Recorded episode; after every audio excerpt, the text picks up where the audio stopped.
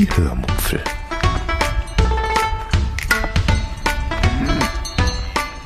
Aus dem Tagebuch einer Allgäuerin.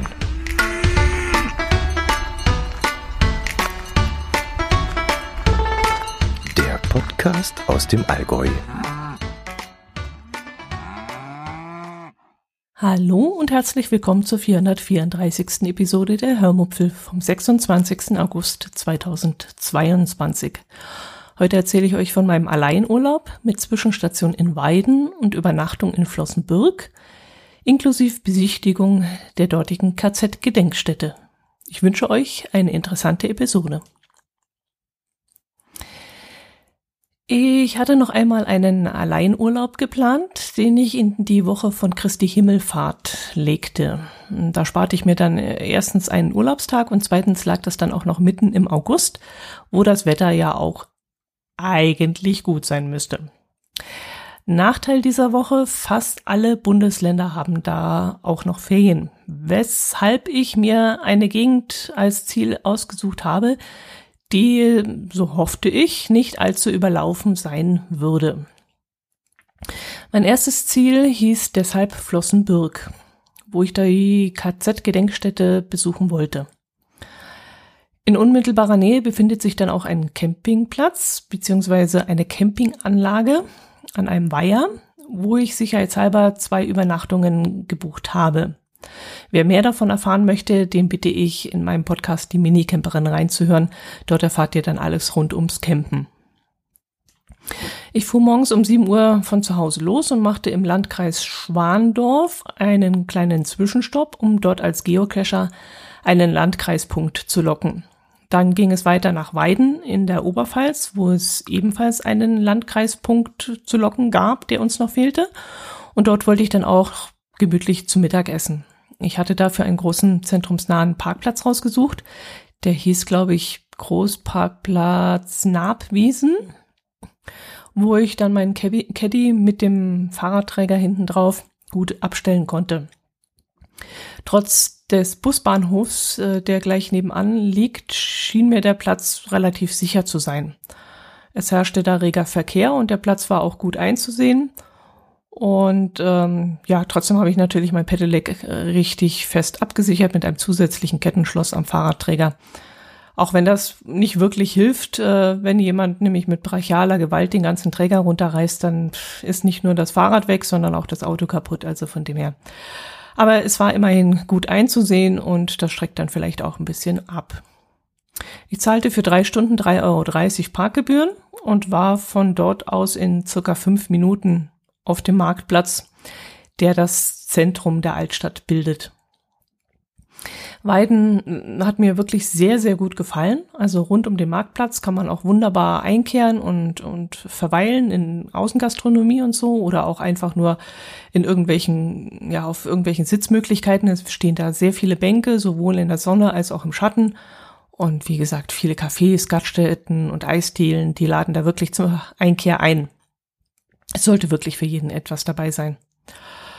Ich selbst kehrte dann in einer Brauereigaststätte ein und äh, wenn ich schon mal in dieser Gegend bin, habe ich mir dann auch gleich Schäufele bestellt. Das war auch wirklich sehr, sehr lecker und da war dann auch so eine Braubier, Braubiersoße dabei. Also es war wirklich gut. Die Preise waren dann auch erstaunlich günstig. Also hier schien dann die Preissteigerung noch nicht wirklich angekommen zu sein. Danach bin ich noch ein wenig durch die Innenstadt spaziert und habe mir den wunderschönen Stadtkern angeschaut. Es ist dort alles sehr gepflegt und sauber und die hübschen Häuschen, die, die sind wirklich richtig schön ähm, hergerichtet und hübsch anzuschauen. Ich lief durch, mm, ja, Gässchen, Gässchen waren das nicht, dafür waren sie einfach zu breit. Ich würde sagen, so schmale Sträßchen. Und dort gab es dann ähm, sehr nette und kleine Läden und ich habe auch eine Galerie gesehen, hm, ein paar Bars und Bistros, die hatten allerdings wegen Sommerurlaub geschlossen. Ein Friseur, der hatte auch geschlossen. Überhaupt waren wegen Urlaub bis Ende August, Anfang September viele Geschäfte zu. Ähm, ja, aber sonst gab es keine Leerstände. Also äh, die Altstadt ist wirklich so ein, ja, eine lebendige, gut frequentierte Innenstadt. Am Rathaus gibt es dann noch ein Glockenspiel, das um 11.35 Uhr und 16.35 Uhr mehrere Melodien hintereinander spielt, unter anderem auch Ach du lieber Augustin. Was dann viele Besucher auch zum Schmunzeln gebracht hat, beziehungsweise einige haben dann auch mitgepfiffen. Unter dem Rathaus geht dann eine kleine hübsche Passage durch. Die ist so schmal und so niedrig, dass ich beim Betreten so reflexartig den Kopf eingezogen habe, was natürlich nicht nötig war, aber sie wirkte so gedungen. Also es war wirklich interessant. Und in diesem Tunnel sind dann zum Beispiel eine Eisdiele untergebracht, ein Teegeschäft und äh, ich glaube auch noch die Touristeninformation. In der Innenstadt gibt es dann verschiedene History Points, die extra deutlich mit einem roten, auffälligen Schild gekennzeichnet sind, damit man dann auch auf sie aufmerksam wird. Eines ist ein kleiner schmaler Innenhof, in dem mehrere Plexiglasscheiben an einer alten Stadtmauer angebracht sind, auf denen dann die Geschichte der Stadt draufsteht. Wann sie gegründet wurde, wie sich der Dreißigjährige Krieg auf Weiden ausgewirkt hat und was während der Pest passiert ist. Auch konnte ich den Tafeln entnehmen, dass die Nazis relativ einfaches Spiel hatten und Weiden äh, ziemlich schnell gleichgeschaltet haben. Und Ende April 1945 marschierte der berühmte amerikanische General Patton in die Stadt ein. Und danach kamen dann wahnsinnig viele Flüchtlinge in die Stadt. Ich habe mir leider nicht mehr gemerkt, wie viel das genau waren, aber es waren auffällig viele. War es ein Drittel der Bevölkerung? Kann das stimmen? Ich weiß es nicht mehr, aber es war schon eine Herausforderung für die Stadt. Erstaunlicherweise war ich dann aber in keiner Kirche drin. Das mache ich eigentlich sonst immer, wenn ich irgendwo bin, wenigstens ganz kurz, aber dieses Mal ergab es sich einfach nicht. Dafür bin ich dann tatsächlich durch die Fußgängerzone gebummelt und bin unter anderem zu Hussels gegangen, um mir dort ein paar Pralinen zu holen. Äh, leider nicht viele, denn dafür war es einfach zu heiß an diesem Tag und die Pralinen, die wären mir definitiv in der Tasche geschmolzen. Aber ich dachte mir, dass ich mir die Pralinen statt eines Eises, Eises gönnen könnte. Und so habe ich dann auf dem Rückweg zum Auto noch kurz ähm, in einem kleinen schattigen Parkplatz genommen, auf einer Bank und habe die Pralinen dann dort genossen. Weiden lohnt sich wirklich für einen Zwischenstopp. Ich könnte mir sogar vorstellen, in der Nähe mal irgendwie Kurzurlaub zu machen, denn die Landschaft drumherum, die hat mir auch wahnsinnig gut gefallen. Allerdings weiß ich nicht, welche Freizeitaktivitäten man dort noch so machen kann. Ob man da lieber das Fahrrad mitnehmen sollte, ob es schöne Fahrradwege eventuell gibt oder sollte man eventuell lieber wandern. Also das müsste ich auf jeden Fall noch auskundschaften, wenn das mal geplant wäre. Auf jeden Fall ist dort, wie gesagt, die KZ-Gedenkstätte in der Nähe und die ist sicherlich interessant. Ja, und da fuhr ich dann auch im Anschluss nach äh, der Sightseeing-Tour in Weiden hin um mir schon mal ein Bild davon zu machen. Geplant war nämlich, am nächsten Tag ein paar Stunden dort zu verbringen. Ich rechnete so mit circa drei Stunden. Da mein Campingplatz erst um 15 Uhr seine Mittagspause beendete, fuhr ich allerdings schon äh, gleich mal dorthin zur Gedenkstätte, um zu schauen, wie es denn vor Ort aussah und ob ich wirklich drei Stunden dort verbringen könnte. Vor dem Gelände gibt es dann zwei Parkplätze und einer war mit Buden und kleinen Fahrgeschäften einer Kirmes belegt. Und deshalb beschloss ich dann am nächsten Tag mit dem Fahrrad dorthin zu fahren. Ähm, das Gelände selbst konnte ich aber nicht so richtig einschätzen und überblicken. Und ich beschloss dann einfach mal wirklich drei bis vier Stunden einzuplanen. Außerdem sah ich, dass es außer einem Café keine Einkehrmöglichkeiten in der Nähe gab, so dass ich mir dann auch gleich vorab vornahm, auf dem Campingplatz nach etwas essbarem zu suchen. Ich hatte im Caddy zwar zwei kleine Dosen mit Suppe dabei, aber das würde eigentlich nur im Notfall reichen und ein bisschen satt machen, aber für eine ausgewachsene Tagesration war das natürlich nicht geeignet. Nachmittags bezog ich dann den Campingplatz, lief dort noch ein wenig spazieren, um mir einen Überblick zu verschaffen von dem Gelände und chillte dann den Rest des Tages noch im Caddy. Obwohl es wirklich sehr heiß war, war es aber recht gemütlich im Caddy. Also mit geöffneten Türen und abgedeckten Scheiben war es im Inneren trotzdem sehr angenehm. In der Nacht schlief ich wahnsinnig schlecht, äh, obwohl es auf dem Campingplatz erstaunlich ruhig war. Da der Platz an einem öffentlichen Weiher mit frei zugänglichem Strandbad liegt, hatte ich ehrlich gesagt mit mehr Trubel am Abend und vor allem auch in der Nacht gerechnet. Außerdem waren ein paar Camper auf dem Platz, die kurz nach ihrer Ankunft schon das Sixpack Bier auf dem Tisch neben der wummernden Bluetooth-Lautsprecherbox stehen hatten, so dass ich dann schon Schlimmstes befürchtete. Aber es war dann wirklich erstaunlich ruhig. Am nächsten Tag wachte ich dann vor dem Wecker auf, frühstückte mit Kaffee und äh, Discounterwaffeln, weil es nämlich keinen Brötchenservice auf dem Platz gab und machte dann mein Fahrrad fertig und fuhr damit zur KZ-Gedenkstätte.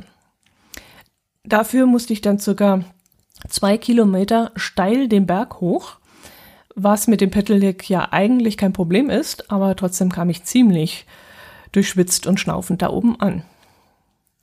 Ich war um 9.45 Uhr dort und kann es auch schon mal vorne wegnehmen, war dann um circa 13.15 Uhr durch.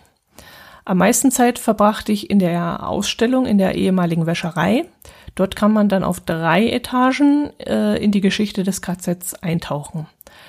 Es geht damit los, dass irgendein ranghoher SS-General die Idee hatte, in Flossenbürg Granit abzubauen weil das Deutsche Reich damals dieses für ihre Monumentalbauten, zum Beispiel in Nürnberg und in Berlin, benötigte. Und wenn ich es richtig verstanden habe, landete aber das wenigste von diesem abgebauten Material genau dort, sondern das meiste wurde in Brücken und im Straßenbau verarbeitet. Die ortsansässigen Bürger waren dann sehr froh über die Ansiedlung dieses Lagers, denn seit dem Ersten Weltkrieg stand es ziemlich schlecht um die Gemeinde und viele waren so arm, dass sie nur schwer über die Runden gekommen sind. In der Ausstellung war dann auch ein Flyer zu sehen, in dem der Bürgermeister um Spenden für die Kinder der Stadt gebeten hat, die keine warme Kleidung und keine Schuhe für den Winter hatten. Also es muss wirklich sehr schlecht um viele gestanden haben. Da die Landwirtschaft nicht genug abwarf, freuten sich dann die Bewohner, wie gesagt, über die Ansiedlung von diversen Lagermitarbeitern und später auch über die Firma Messerschmidt, die nämlich ihre Produktionsstätte in den Kriegsjahren dann von Regensburg nach Flossenbürg verlegt hat, weil Regensburg selbst immer mehr bombardiert wurde und die Produktion von Jagdbombern, die war gefährdet und musste ja irgendwie gesichert werden und deswegen wurde das Ganze nach Flossenbürg ausgelagert. Und die Lagerinsassen, die mussten dann, nachdem sie die ersten Jahre im Steinbruch gearbeitet hatten, immer mehr in der Jagdbomberfabrik arbeiten. Was für sie erst einmal eine bessere Überlebenschance bedeutete, weil die Arbeit in der Fabrik besser war als im Steinbruch. Ja, dass viele von ihnen dann natürlich später noch auf dem Todesmarsch oder an den Folgen der Unterernährung gestorben sind, das ist dann natürlich eine andere Sache und auch durch viel Quälerei von den Nazis. Ich will euch jetzt nicht die komplette Ausstellung vorstellen, sonst wird das hier eine endlose Geschichte, weil sie war wirklich sehr umfangreich. Aber dass ich allein in diesem einen Gebäude zwei ganze Stunden zugebracht habe, das sagt wirklich viel aus, denke ich. Also normalerweise mag ich so sterile Museen nicht. Und wenn ich richtig darüber nachdenke, glaube ich, dass mir die Gedenkstätte Mauthausen vom Aufbau her auch besser gefallen hat. Es gab da viel anschaulicheres Material als hier in Flossenbürg. In Flossenbürg musste man viel lesen, was ich eben, wie gesagt, nicht mag normalerweise. Aber das, was man lesen musste, das war wirklich gut aufgearbeitet worden. Es waren nicht so ellenlange Texte, sondern schön kurz und knackig und auch sehr spannend gehalten. In jeweils vier bis fünf Absätzen hat man dann das Wichtigste zusammengefasst, vermittelt bekommen und jeder Text wurde dann noch von einem Bild begleitet, so dass man dann auch noch etwas ja, Visuelles hatte. Man musste ja dann auch nicht alles lesen, wenn man das nicht wollte. Also das blieb einem ja frei. Man hat trotzdem, man war da nicht aus dem Zusammenhang gerissen oder so. Man konnte auch immer nur Details, kleine Details lesen und war dadurch schon sehr gut informiert. In einem Bereich wurden zum Beispiel die Lagerkommandanten vorgestellt. Es wurde erzählt, in welchen Verhältnissen sie geboren wurden, welche Berufe sie ergriffen haben und wie sie dann zur SS kamen. Bei einem habe ich dann ganz genau gelesen, nämlich bei Max Kögel, der in Füssen geboren wurde, als Weise bei Verwandten aufgewachsen ist und bis zum Ersten Weltkrieg als Almhirte und Bergführer gearbeitet hat. Nach seiner Teilnahme am Ersten Weltkrieg ging er dann verschiedenen Beschäftigungen nach und trat dann bereits 1932 der NSDAP, der SA und der SS bei. Er gründete dann in Füssen eine eigene SS-Einheit und arbeitete danach in verschiedenen KZs. Ab 1943 ist er dann Kommandant in Flossenbürg, wo er in der Bevölkerung als sehr netter Mann beschrieben wird. Unter den Häftlingen ist er jedoch sehr gefürchtet, weil er nämlich misshandeln und töten lässt. Man war sich also bei ihm wohl nie richtig sicher, was er als nächstes tat. Nach dem Krieg konnte er dann nur kurz untertauchen. Äh, 1946 bereits wurde er dann verhaftet und äh, begann, begann dann auch Selbstmord. Ja, und solche Geschichten liest man dann eben auch von anderen SS-Leuten und auffällig ist dabei, dass viele von ihnen davor arbeitslos waren und in der SS wieder so eine Art Anstellung gefunden haben. Erst dachte ich mir, aha, sieh an, das waren alles Versager, die in diesem miesen Haufen dann einen Unterschlupf gefunden haben. Und an einer anderen Stelle wird das auch explizit erwähnt, dass viele, die vorher eher unscheinbar und erfolglos waren, bei der SS plötzlich Karriere gemacht haben und da ihren Sadismus ausleben konnten. Aber ich bin mir gar nicht so ganz sicher, ob man das so pauschal sagen kann. Denn es waren ja auch viele Studierte darunter und auch viele Ärzte und, und Leute aus dem Adel und so. Außerdem war das ja auch eine Zeit, wo die Arbeitslosigkeit wahnsinnig groß war und die Inflation so horrend war. Und die hat natürlich auch viele an den Rand der Armut getrieben. Also im Grunde waren halt auch viele arbeitslos und fanden dann eben bei den Nazis wieder Arbeit. Ja, muss man vielleicht in Relation sehen und ich weiß es nicht. Da kommt wieder die berühmte Zeitkapsel, die ich gerne mal besteigen möchte. Für mich wäre zum Beispiel sehr interessant auch noch, was, ja, was das für Menschen waren, die überhaupt so was Grauses, Grausames tun können. Also, dass man da erstmal hingeht, weil man hört, dass es da Arbeit gibt und man Häftlinge beaufsichtigt, so allgemein hin, das ist ja eine Sache. Aber dort dann zu bleiben, als man dann sieht, was da passiert und womöglich genauso grausam zu werden oder zu sein, also das ist beim besten Willen etwas, was ich nicht verstehe.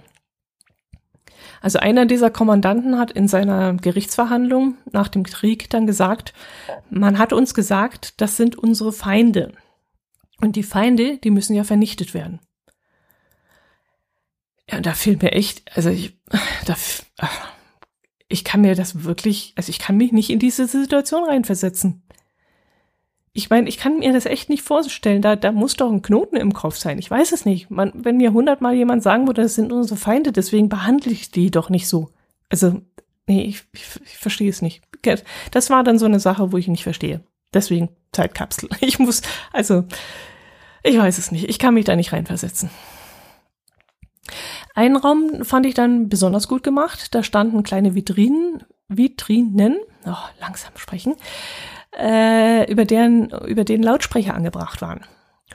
Und diese Lautsprecher waren in so Trichter gespannt worden, so dass der Schall vor allem nach unten ging, so dass man die Stimme aus dem Lautsprecher am besten verstanden hat, wenn man genau äh, unter diesem Lautsprecher an der Vitrine gestanden hat und die dort ausgestellten Bilder angeschaut hat.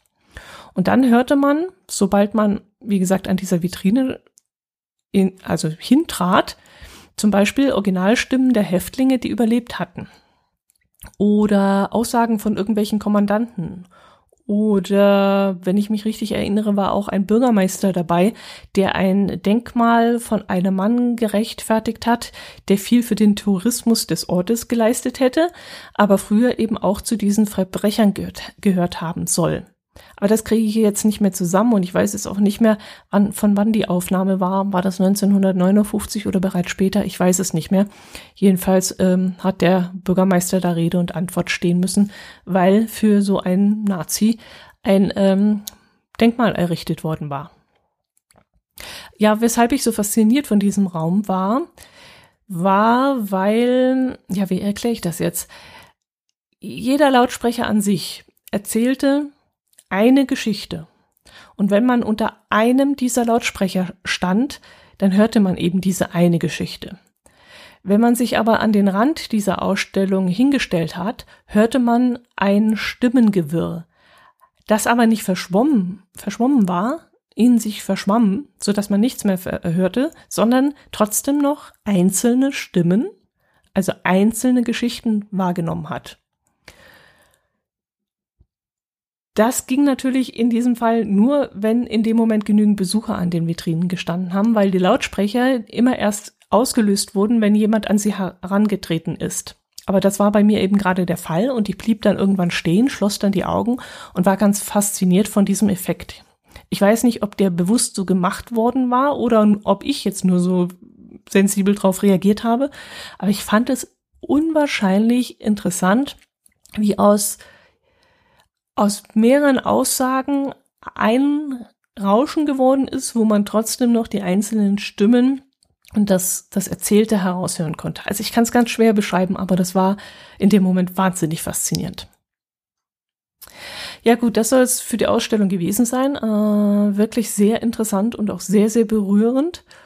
Nicht nur wegen der Erzählungen, sondern auch wegen der schrecklichen Bilder, die dort natürlich auch ausgestellt sind. Das muss einem bewusst sein, wenn man da hingeht. Und jetzt komme ich noch zu etwas, was mich hinterher schier fertig gemacht hat und wo ich echt mit meinen Gefühlen zu kämpfen hatte. Ich hoffe, ich kann das jetzt so zusammenfassen, dass das, was, was da in mir vorging, auch gut rüberkommt und ihr das versteht. Diese Ausstellung ist echt erschütternd und ging mir, wie immer bei solchen Gedenkstätten, wahnsinnig unter die Haut. Aber danach passierten bei mir drei Dinge, die mich der Reihe nach echt wahnsinnig angefasst haben. Zum einen war da die Tatsache, dass das Gelände nach der Auflösung des Lagers teilweise wieder mit Wohnhäusern bebaut wurde. Und wenn man dann von diesen Eindrücken noch so angefasst ist und aus dem Gebäude tritt und den Hügel hinaufschaut und dort diese Wohnsiedlungsidylle mit kleinen Gärtchen und angebautem Gemüse und so sieht, dann kann einem das echt die Füße unter also den, den Boden unter die Füße wegziehen. Also ich stand da wie angewurzelt und schaute darüber und boah, ich musste echt nach Luft schnappen. Und dann die zweite Sache, nachdem ich das Außengelände mit dem Krematorium dem Teil des Todes und der Gedenkstätte besichtigt hatte, bin ich zum ehemaligen Kommandantencasino gegangen, wo heute ein Museumscafé untergebracht ist. Und dort habe ich mich dann auf die Terrasse gesetzt und habe, habe einen Kuchen gegessen und ein Cappuccino getrunken. Und unter mir lag das komplette KZ-Gelände. Und da habe ich dann auch nochmal schlucken müssen und ich denke mir, das gibt's doch nicht. Da sitzt du jetzt hier mit Kuchen und Sahne und Cappuccino. Und das war wie ein Baseballschläger, Schlag in den Bauch. Also wirklich. Das, das war unfassbar. Das war, das ging in meinem Kopf irgendwie nicht zusammen. Und das war dann auch noch nicht alles, denn Flossenbürg ist ja ein ganz normaler Ort mit ganz normalen Menschen und einer ganz normalen Dorfjugend. Und an dem Wochenende, an dem ich dort war, um die KZ-Gedenkstätte zu besichtigen, fand äh, ja auf dem einen Parkplatz des Museums eine Kirmes statt. Und da wurden dann halt auch Ballermann-Hits gespielt. Und da fuhr dann halt auch ein LKW hupend durch die Gegend äh, mit jungen Leuten auf der Plattform obendrauf des Burschenvereins Flossenbürg war das, glaube ich, die da singend und lachend und saufend und grölend einfach gefeiert haben. Also äh, eigentlich was ganz stinknormales, aber in dem Moment, wo ich, ja, ich wusste echt nicht weiter in dem Moment. Ich war noch so von den Eindrücken überrollt worden, dass ich, also äh, von den Eindrücken weggetreten, geistig irgendwie. Und dann kommt dann sowas und Ballermann-Hits und äh, die, das Laila-Lied und was weiß ich. Also ich muss sagen, es war, das war zu viel für mich. Das war, das war einfach zu krass. Äh, ja, ich bin dann erst einmal mit dem Pedelecs, ähm, bevor ich zum Campingplatz zurückgefahren bin, bin ich nochmal einen Schlenker gefahren, um da ein bisschen runterzukommen und habe dann den Weg zum Mittelpunkt von Mitteleuropa anvisiert, der in circa vier Kilometer Entfernung lag und wo ich dann meinen Kopf erst einmal freistrampeln konnte. Da die Gegend da auch sehr hügelig ist und es wirklich sehr heiß war an dem Tag, musste ich mich trotz Pedelec ziemlich anstrengen und das half dann wirklich, den Kopf ein bisschen frei zu kriegen und diese Diskrepanz da äh, hinzukriegen. Ähm, mit dem Mittelpunkt von Europa, da ist das ja so eine Sache. Es kommt da ja immer wieder darauf an, welches Messverfahren man da anwendet und zu welcher Zeit man misst. Und diese Messung, die dort vor Ort vorgenommen wurde, die stammt, glaube ich, aus dem 18. Jahrhundert, glaube ich, und wurde von Kaiser Karl VI. in Auftrag gegeben, der sein Reich damals sehr ausgedehnt hat, nämlich von Lübeck nach Triest. Und diese Messungen wurden dann ähm, hergenommen, um eben Europa zu vermessen. Und das war dann auch die Grundlage für die Messung, die 1985 hergenommen wurde, um das Ganze nochmal zu überprüfen, weil hätte ja sein können, Karl der Sechste hat sich vermessen. Und da hat sich dann bestätigt, dass wenn man Lübeck, den nördlichsten Punkt Kaiser Karls Europa, und Triest, den südlichsten Punkt, mh, mm, vermisst, dann ist dort eben wirklich in der Nähe von Flossenbürg der Mittelpunkt. Kommt halt immer darauf an, ob man das mit einem Kreis misst oder ein Quadrat misst oder noch mehr Eckpunkte nimmt oder ob man Wasserflächen mitrechnet oder Erdkrümmungen mit einbezieht und was weiß ich. Also das ist, deswegen gibt es auch wahnsinnig viele Mittelpunkte und ähm, kann man jetzt nicht so ernst nehmen, aber jeder brüstet sich halt damit, dass einen, dass er einen Mittelpunkt hat von irgendwas. Es gibt jedenfalls eine ganze Anzahl von solchen Mittelpunkten. Ich weiß gar nicht mehr, wie viel, 127 oder so, ich weiß es gar nicht. Es gibt da ähm, auch noch einen Film. Das habe ich auch gelesen, weil ich habe dann da, noch einen Cache gesucht und da war da noch eine Informationstafel und da war ein Hinweis drauf, dass es einen Journalisten gibt, der, glaube ich, 2001 ähm, an alle Orte gereist sind, wo behauptet wird, dass sie der Mittelpunkt Europas seien. Und da muss ich jetzt wirklich mal gucken, ob irgendeine Mediathek sowas noch vorrätig hat oder ob ich auf YouTube was finde, weil das würde mich mal interessieren.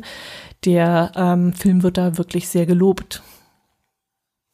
Ja gut, danach bin ich dann wirklich zum Campingplatz zurückgekehrt und habe dort im Freizeitrestaurant, also im Campingplatzrestaurant, wenn man so sehen will, einen recht mickrigen, aber wirklich sehr leckeren Wurstsalat gegessen, bevor ich dann versucht habe, Strom zu bekommen.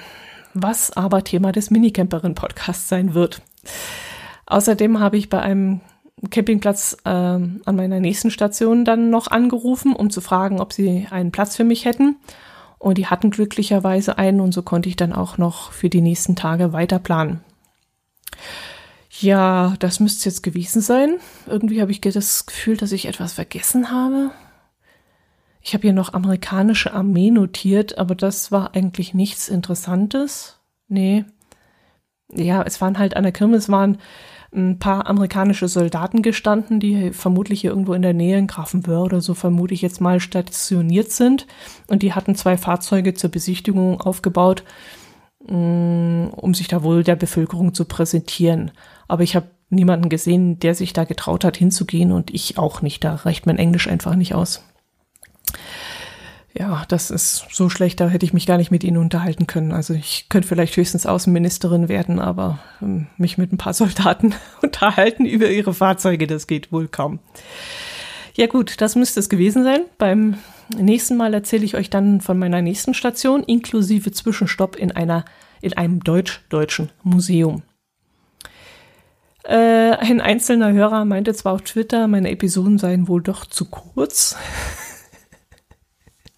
Aber ich denke, gedanklich kann, äh, kann, ich jetzt hier an dieser Stelle schon eine Pause machen. Äh, das war jetzt sozusagen von 1933 bis 1945 und beim nächsten Mal kommt dann äh, die Geschichte von 1949 bis 1990 dran. Gut, dann freue ich mich drauf, wenn ihr auch nächste Woche wieder dabei seid und freue mich auch über eure Kommentare. Ich bin von euch wieder äh, verwöhnt worden. Es gab dann wieder einige, die sich dahingehend bei mir gemeldet haben. Das hat mich sehr gefreut. Dankeschön. Ich beantworte es dann immer gleich auf dem Blog selbst. Ja, und dann bleibt mir nur, euch ein schönes Wochenende zu wünschen. Äh, ja, schönes Wetter weiterhin und ähm, gesund bleiben, immer noch das Gleiche. Und ähm, genießt euren Urlaub, wenn ihr gerade unterwegs seid. Macht es gut. Servus.